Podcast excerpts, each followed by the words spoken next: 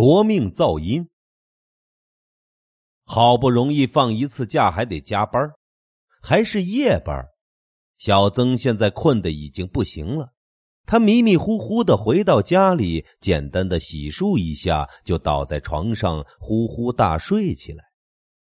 不到一会儿，小曾就进入了梦乡。最近可是忙坏了，算上今天，他已经连续上了一周的夜班。像一句流行语说的：“感觉身体被掏空。”小曾不知道自己睡了多长时间，只听见楼上传来一阵咚咚咚咚的声音。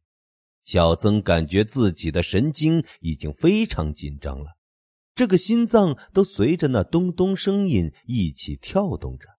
这样一来，小曾的大脑是指望不上能休息了，他非常非常的困。可是完全的睡不着，这样的感觉让人觉得很难受。这是老房子，隔音效果不是很好。住在这里的人很多都是租住户，鱼龙混杂。一直以来，小曾都觉得住在这里的人素质很差，他也很想搬离这里，但是就是没有这个能力。他捂住自己的耳朵，想摆脱这些噪音。但是那些声音就像是有魔力一样，不停的往自己的耳朵里钻。他感觉自己的脑袋都要炸开了，整个人就像是一只气球，被人不断的往里面鼓气。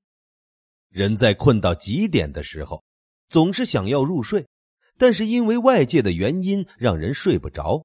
这时候，整个人就会变得非常的难受，也变得非常的暴躁。他暗暗的发誓，自己一定要努力的赚钱，尽快离开这个地方。再这样下去，他非得被楼上的住户逼疯不可。咚咚咚的声音持续了很长时间，也不见得有停下来的意思。小曾窜起了一股怒火，每天都整得叮叮咚咚的，实在是让人窝火。他穿好衣服，打算上楼找邻居理论。他敲了很长时间的门，里面也没有动静，那咚咚的声音还在继续。很显然，房间里面是有人的，不知道出于什么情况。小曾在外面敲了很长时间的门，对方也没有回答一声。小曾更加的生气了，他一边使劲的敲着门，一边大声的叫道：“哎，我说，你们到底在干什么啊？还让不让人休息了？”里面有一个男人粗鲁的回答：“我他娘的，在我自己家里剁肉，管你个屁事儿！有本事你换一个高档的地方去住去。”这是什么流氓理论？小曾气不打一处来，自己没素质，产生噪音还这么凶，理直气壮的，于是就大声的骂道：“哎，我说你丫的，一点素质都没有！再这样，我报警了啊！”男人恶狠狠的说：“想要住在一个素质好的地方，你花钱移民去国外啊！在这里唠唠叨叨的，小心我对你不客气，把你宰了，做成饺子卖了。老子就是要弄得你睡不着，你能拿我怎么样？”小曾怒气冲冲的骂道：“好，好，好，这可是你说的，你这种人一点家教都没有，有爹生没娘养的东西。”说完，就愤愤的走了。小曾心想，这样的人很明显是不能讲道理的，跟这样的人理论，简直就是对牛弹琴。无奈，小曾只能用耳塞堵住耳朵，以此来回避楼上传来的噪音。很快，在咚咚的声音中，小曾还是勉强的睡着了。没一会儿，那咚咚的声音还是能够清晰的听见。社会很现实，有素质的人没有立足之地，反而那些蛮横不讲理的人能够活得很好。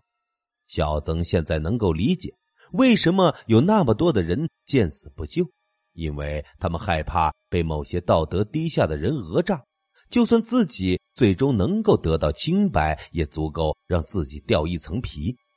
在梦中，他梦到了一个凶神恶煞的男人。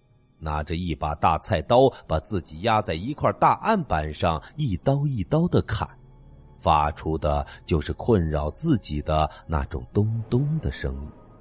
小曾惊恐万分，他不知道自己是活着还是已经死了，他怎么就真的变成了别人案板上的肉呢？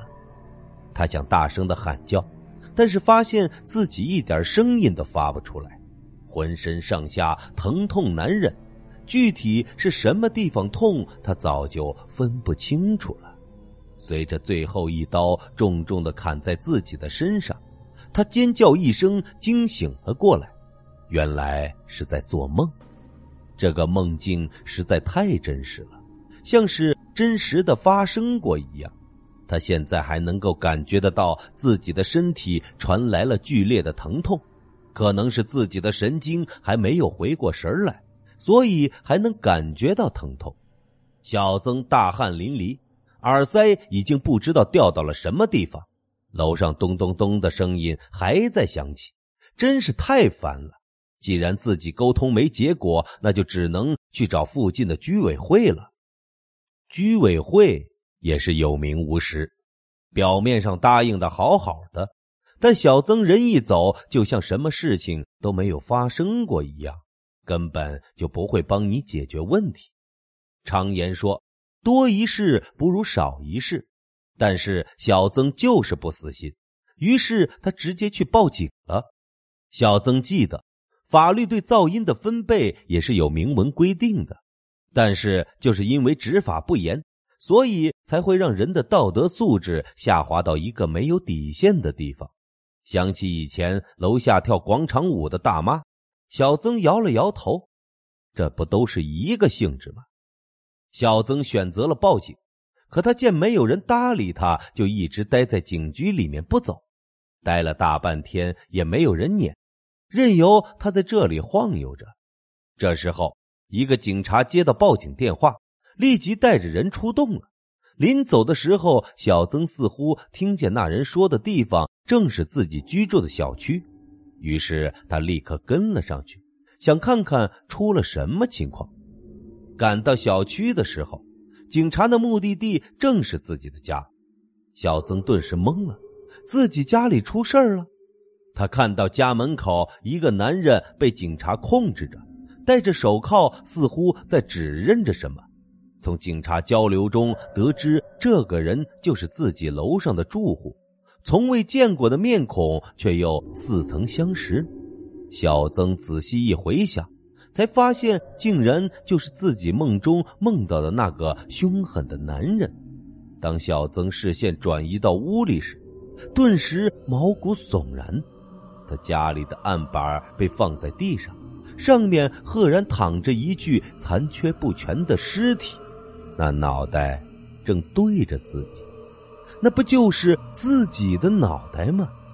小曾吓得大气儿都不敢出一下，脑袋一片空白。难道自己已经死了吗？